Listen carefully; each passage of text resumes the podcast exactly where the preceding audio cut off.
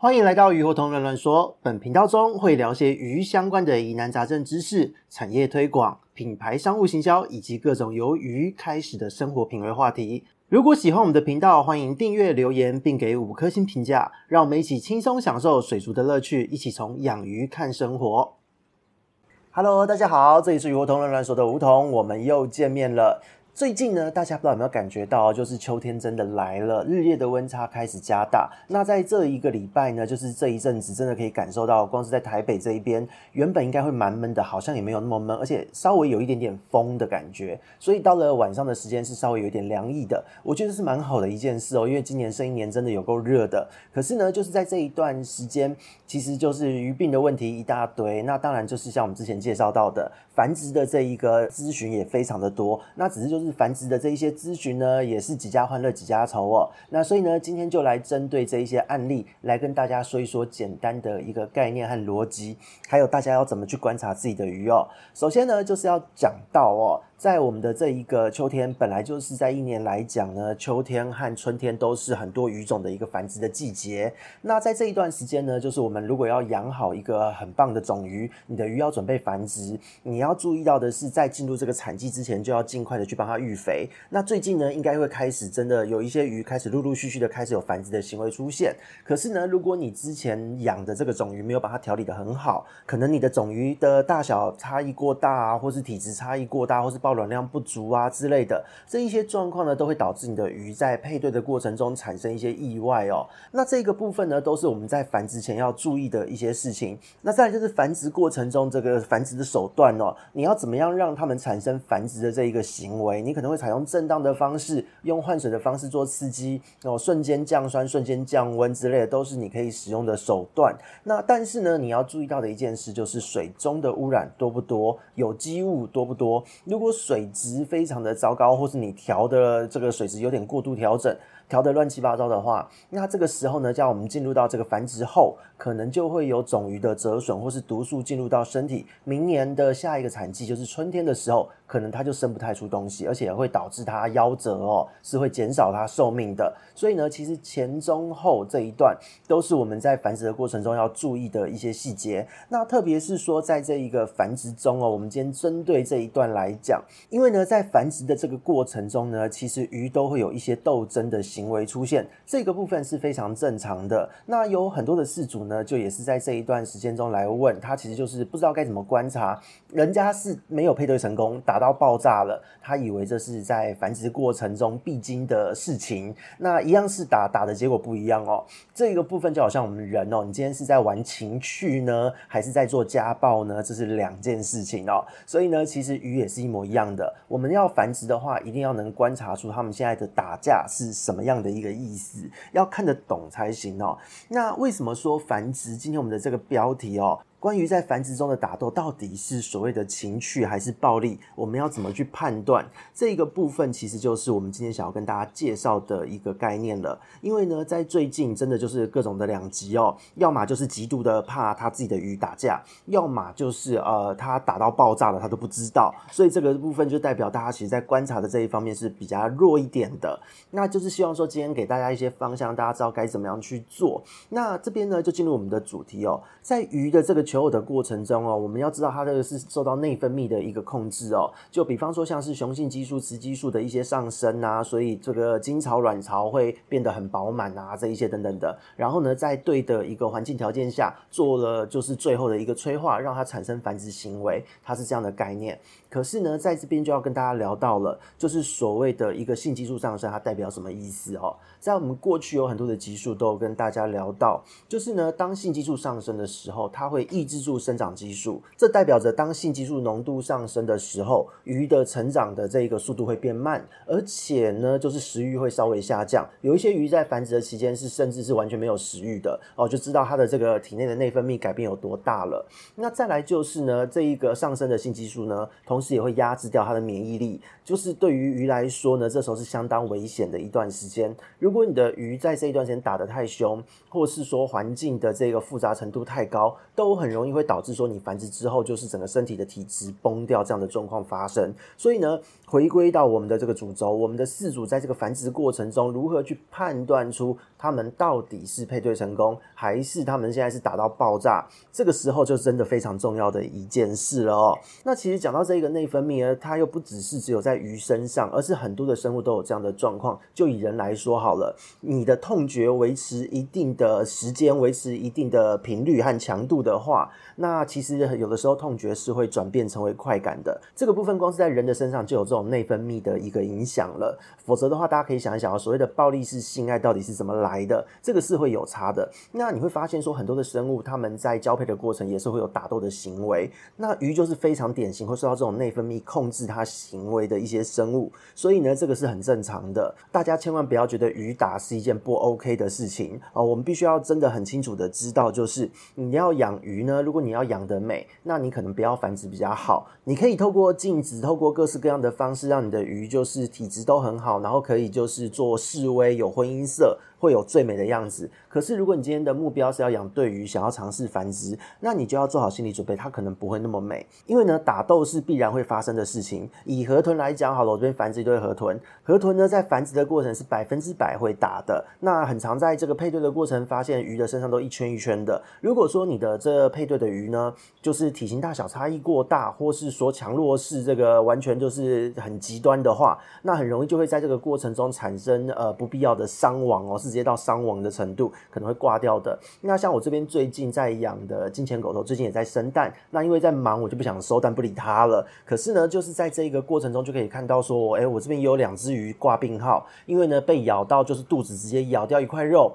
直接就是看到红红的地方哦，内脏没有跑出来，但是那整块的皮就掉了。那当看到鱼发生这种状况的时候，你没有办法为它特别做什么，它已经非常的紧迫，而且有一块肉不见，你只能把它隔离，就是放弃掉今年的产季，等它的肉补好才能做下一步的打算。所以呢，光是遇到这样的状况，当发生这种意外，那只能说最近忙，没有特别去关怀他们。那发现的时候慢了一点，看到那个肉就是已经扔在那边，那真的什么也不能做，只能避免它的感染，等它自己好过来而已。那这个部分是金钱狗头，以绿森林来讲，很长就会咬到眼睛啊，他们会咬头部、咬这个腹部的侧面这个地方，他们在打都会往这些地方咬。那也有发生过，就是眼睛中间被咬咬一个洞，直接就是整只眼睛肿起来蒙眼这样子。可是呢，就是因为这种状况，就是繁殖过程中打斗，发现到的第一时间，赶快把它隔离出来，让它自己恢复都还有救。所以呢，这个也是呃这两对的种鱼的其中一对有发生过的一个惨案哦。另外还有就是像龟壳花狗头或是所谓的南美娃娃这一类的哦，他们是会在产卵区直接就是咬着脸这样子甩的。这些都是你要以繁殖为目标去做饲养的时候必然会发生的事情。所以咬得太用力，鱼太弱。那受伤或配对失败，打得乱七八糟都是会发生的。所以呢，你要繁殖就要有一个意识，就是你的鱼不可能就是全身而退，一定会有受伤，一定会有折损。那这个折损轻微的话，可能就是受伤；严重的话，就是用命来换。这个风险都是我们在繁殖之前要承担的。那如何把这样子的一个风险降到最低呢？就是真的要看饲主的判断，这个非常的重要哦。否则的话呢，不只是过程中可能会发生伤亡，在你繁殖之后呢，这个鱼你去。做后面的调理，你会发现它体质变得很烂，因为呢，其实这个就是关系到说太高浓度的性激素真的抑制了免疫力，让他的身体变很烂之外呢，也会因为新陈代谢的改变，让整个鱼的体质也改变掉。那如果说呢，就是像之前介绍过的圆豆的话题哦，过度繁殖，它的这个鱼可能是还会把自己的内脏、把自己的肌肉都消耗掉，把它消化掉、分解掉，来转化成就是所谓繁殖需要的能量。所以呢，在我们养鱼繁殖的过程中，饲主在什么样的时间去做介入这个部分，就是真的很考验你的这一个饲主的判断和养功了。所以呢，这也是为什么你要要把鱼养到就是稳定的自然繁殖这一件事，在饲养观赏鱼的过程中呢，是比较高段的一个饲养技术。低繁殖门槛的鱼种们不谈哦，就是那种只生一次，明年就没有用，这种体质坏掉的状况也跳过。那人工打激素去繁殖的这种，我们也跳过。就是我们正常的养，让它年年都能顺产这样子的一个状况下来讲，有很多的观赏鱼呢，它它的这个繁殖门槛都是蛮高的。那如果说你能够做到这一些特殊鱼呢，都能在每个产季有很好的产出，而且你的产量还是逐年逐季的上升，那这个部分呢，其实就是代表饲主的养功非常的棒，因为代表了体质非常的好之外，它做中间这个切断它们繁殖或是做进补的这个动作的判断都非常的精准。那这个部分它是没有办法被量化的哦，没有办法用数据去表现的，一定是要透过你去不断的观察，去看这一条鱼的状态。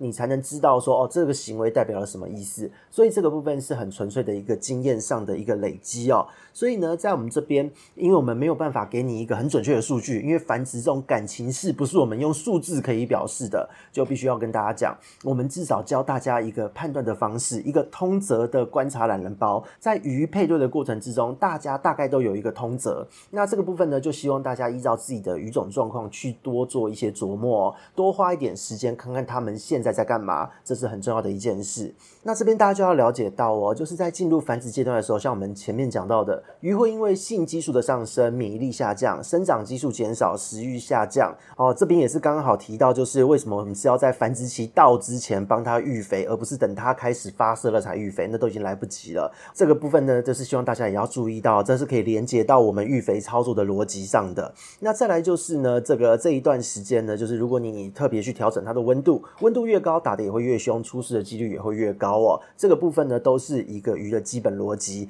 但是呢，你要去判断它到底是配对成功，还是这个呃在过程中的求偶行为呢？还是说它现在就是呃已经是打爆的状态？这个部分到底要怎么去观察？我们就针对这个部分来做一个介绍哦。首先呢，如果你今天养的鱼呢，就是是群养的，或是今天你发现说它们两只开始驱赶别的鱼，通常都是代表了配对的成功。那如果配对成功，就代表它们两条鱼可以抓出来做繁殖。那但是呢，配对的成功一个产季不代表永远会成功。下一个产季也许就会变仇人，这些状况都是可能会发生的。那所以呢，在这个配对的当下，我们简单的区分方式哦，依照不同的鱼种会有一个不同的微妙的差异。如果你今天看到两只鱼在互打，然后呢，它们会有特定有规律性的会绕，比方说就是两只都出现求偶婚姻色，然后呢，就是在原地绕绕绕，有特定的运动模式、特定的行为模式，那这个都是代表他们现在正在进行求偶的行为。那这个过程，他们也许双方会追一下。可能因为你的出现，或是别的生物过来打扰，他们可能会追一下，会打一下，那这都很正常。那这个状况呢，就是你就可以让他们打没有关系，因为这代表他们这是在进行配对的过程，能出现这样的行为，也代表两只的内分泌状态都是差不多的，而且呢，体质的基础也都差不多，所以呢，才能够正常的做繁殖哦。那这时候呢，你只要注意到，就是呃一些重要的部位没有被打爆，打到皮开肉绽，那就不用太过担心，你还可以再观察个一段时间，可能是几天的。时间看他们这几天会不会生出东西？那如果没有的话，给他适时的加入一些震荡，都是一个不错的选择。那如果说你今天发现就是在这个鱼打的过程呢，你以为它配对了，结果你抓出来养，发现他们在暴打对方，一只极端的强势，一直打另外一只，可能是公的打母的，可能是母的打公的，不一定，看谁比较强势哦，看谁比较大，谁比较壮硕都会有差。那另外一只如果被打到无法还手。非常的喘，到处乱冲，甚至会想要撞击那个鱼缸壁，会想要跳缸之类的。那体色呢是完全的发黑或是惨白，一直就是缩在角落或是躲藏物的旁边，那不敢接近打它的那一只鱼。那这个状态就是你要把它隔开，这代表失败哦。那如果说你养的鱼是比较凶的种类，连续两到三天都这样，那你就要做这个隔离的准备。那比较温和一点的鱼种呢，你是可以把它拖到差不多一个礼拜左右的时间去观察它们哦。这个部分呢，都是我们可以。去做的一个关注，但是呢，当你只要发现到其中一只就是呃，可能连续很多天都被打到角落，完全没有还手的话，那就是有问题了哦。这今年的产季最好把它放弃掉，这代表另外一只没有准备好。那如果说你发现说，哎，打一打，打到一半，另外一只还可以回去还手。那就代表他们两只是有势均力敌的，另外一只的技术状态也有跟上，那这样子就有成功的机会。因为呢，有的时候会是比较尴尬的一件事哦，就是呢，在我们这个双方都是成熟种鱼，然后呢，体质差异不大，体型差异也不大的一个前提之下呢，有的时候其中一只内分泌它真的在你配对的当下，它还没到达那个程度哦，就是比方说，呃，男方性欲很旺盛，那女方呢完全不想，今天就是不想，那这样的状况就会打哦，在鱼的世界就会是旺盛那一只打不旺盛的那一只，这个部分是会发生的。那如果说就是今天，诶看起来大家体质都很好，也有抱卵，那精巢也很饱满，整个的体况看起来都很好。结果呢，现在就是差那临门一脚，可能其中一只还没有准备好。那只要他们的状态都差不多，就只差一点内分泌的话，你有观察到另外一只有回击这样子的行为，那就有观察的价值。所以我们可以从这一些小小的行为就发现说，这一只还在弱势的这一只鱼，它只是暂时性的，它正在做暖机的动作。你甚至可以把这一个打这个追逐是当成他们的繁殖前的前戏来看待，这都是没有问题。的哦。哦，所以呢，千万不要就是第一次看到这样有打的行为出现就紧张个半死。那不同的鱼种有不同的攻击性和它们繁殖的行为，但是呢，只要在打的过程中发现就是，诶，两只好像另外一只被打的也能够稍微回击，就可以观察。如果只是单方面弱势被打，就要赶快隔开，这个是一个基本的判断逻辑哦。那所以呢，这个部分也是希望大家就是要好好的观察一下这一些行为，因为现在就是一个繁殖的旺季了。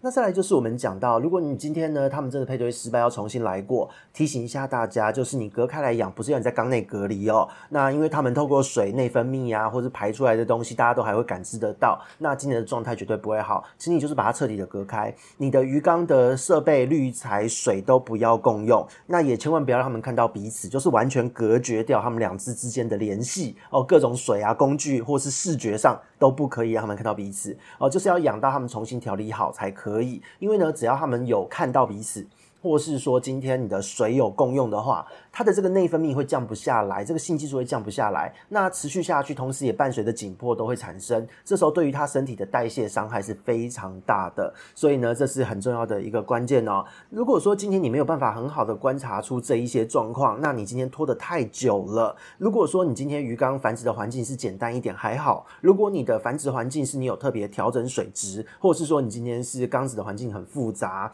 那可能会因为身体免疫力下降的关系，再加上这个打爆的一个紧迫，只要你误判了，它拖个几天哦，体质整个会烂到底。那这个时候呢，如果你刚刚好又是平常饲养的这个方式，就不是说非常的理想，很容易就会造成它代谢能力很差的这种状况发生。那什么叫做照顾的方式不理想呢？就是你滤材叠很多啊，长期下药啊，乱给东西吃，高温饲养之类的，都是属于就是比较不 OK 的饲养方式。那这时候呢，在你把这个已经被打爆的鱼，身体本身底子就烂的鱼，把它隔开的时候，它就有很高的几率会猝死，而且呢，就是被感染疾病，整条鱼体质坏到底的一个几率也非常的高。那不仅难以繁殖，也有可能会早夭哦。所以呢，这部分就是要请大家三思一下。繁殖呢很好玩，也有很多可以观察的有趣的一些行为。可是呢，你要考虑到就是，除了要牺牲这一条鱼的少许观赏价值之外哦，你还要能够做出正确的判断。如果今天你能，你过去能够繁殖出一次，那很棒。可是如何把这个繁殖做到就是所谓的面面俱到，